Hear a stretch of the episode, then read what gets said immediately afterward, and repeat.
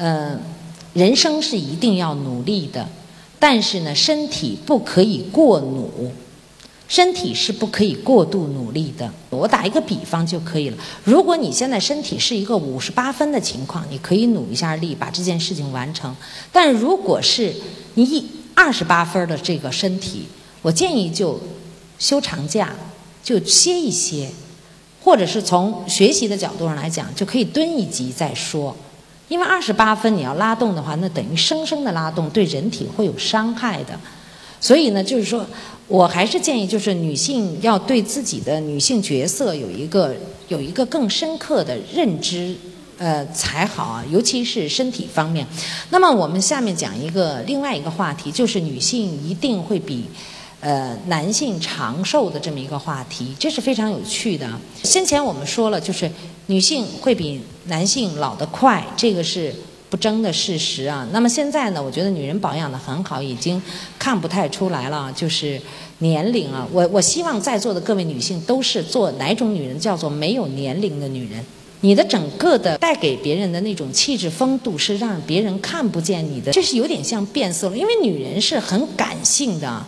就是因为你的角色本身就是在家庭当中，在社会当中就是多重的。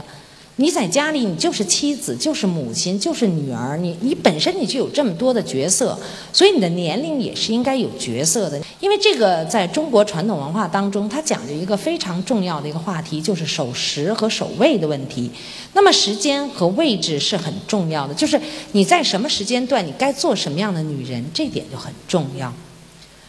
这是很重要的。比如你回到家，你就是母亲；在孩子面前就是母亲；你在丈夫面前就是女人，就是妻子。这个角色一定要摆正。你绝对在这个时候就绝对不要再是董事长。如果再是董事长，你会吃大亏的。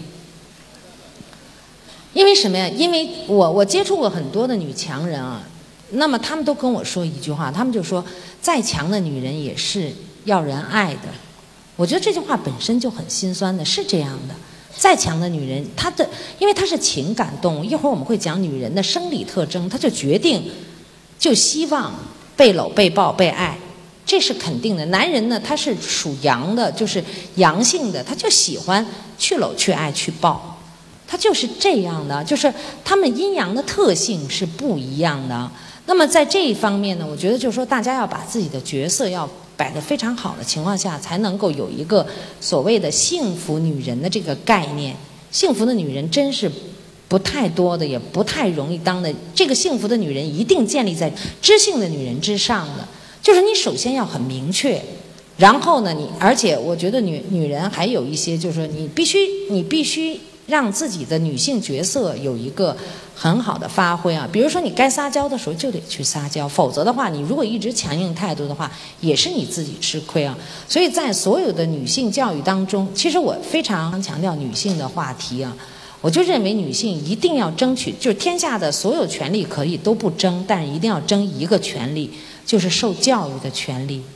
因为在。呃，西方的有一个有一个心理学家曾经说过一句非常著名的话，他就说，教育了一个男人就是教育了一个男人，因为男人是自我的、自私的、自立的，他一定要自己往前冲的，所以呢，他这是他的教育的特性，他的教育是为他自己的，但是教育一个女人就是相当于教育了一个民族，这句话太重要了。因为女人承担的，你要你不仅是培育你的孩子，其实从某种意义上，丈夫也是你培育出来的，所以他就是教育了一个女人，就相当于教育了一个民族，就是整个的民族将来要怎么发展。所以我们女人的受教育是一个很重要、很重要的一个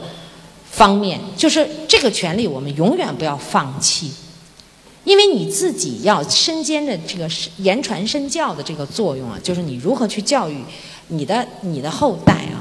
那么这里边就会有很多的东西需要我们去很深刻的去学习啊。那么女人为什么又比男人长寿呢？这就是谈到我们女人的女性气质和女性特质方面的一些东西。其实呢，这个呢，从医学的角度上来讲。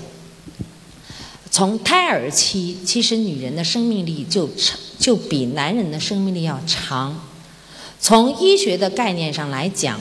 这个世界上的比例应该是一百二十个男人对，就是假如生一百二十个男人的话，应该生一百个女孩子。那么呢，现在我们基本上如果不不存在那些额外的因素，比如重男轻女或者乱七八糟流产啊这些元素的话，那么现在基本如果人类按正常的生育水平去走的话，现在基本上可以是一比一。其实那个未来的社会一定会看到一个场景，将来一定会出现一个女性社会的一个高潮。所以我建议大家现在一定要做好准备，这个时间不会太长，可能就十几年的时间，呃，就会大家就会看到这一天。所以我们现在所有在座的女性，其实都是在为那个阶段，就是整个世界女性的一个高峰时代的来临在做准备。这样的话，我们就尤其要对自己，要对自我有一个第一有一个认知，第二有一个觉悟，就是你首先知道自己是什么。摆正自己的位置。我们所谓的将来的女性社会，不是让女人代替男人，而是女人要在整个社会上，你可以和平共处的去支配一些事物，这是很重要的，而不是在处在一个相对的很被动的一个状态。那么，所要达到这种境况呢？我我的看法就是说的，一定要学习，一定要这个学习。不单纯是学习课本的东西，一定要有一个内在的觉悟，才是很重要的。